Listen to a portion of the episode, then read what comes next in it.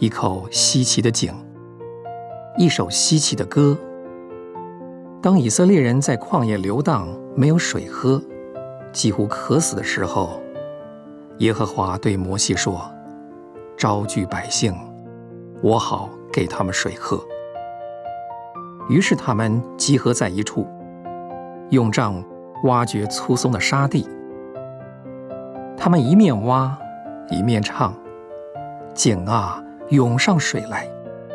你们要向这井歌唱。”看呐，瞬间，久久藏在地下的泉源一起涌上来，满足他们的需要。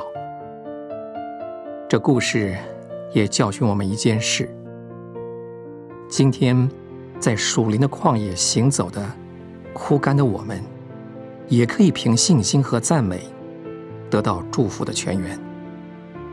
他们怎么得到的？赞美。他们在沙地上唱信心的歌，同时用应许的杖挖井。赞美使我们得到泉源，怨言使我们遭到审判。甚至祷告也不能使井涌上水来，因为没有一件东西比赞美更能叫神喜悦。赞美是信心最准确的凭据。你有没有赞美神呢？神给你数不过来的恩典，你有没有赞美他呢？你有没有胆量为着他所给你的患难、化妆的祝福来赞美他呢？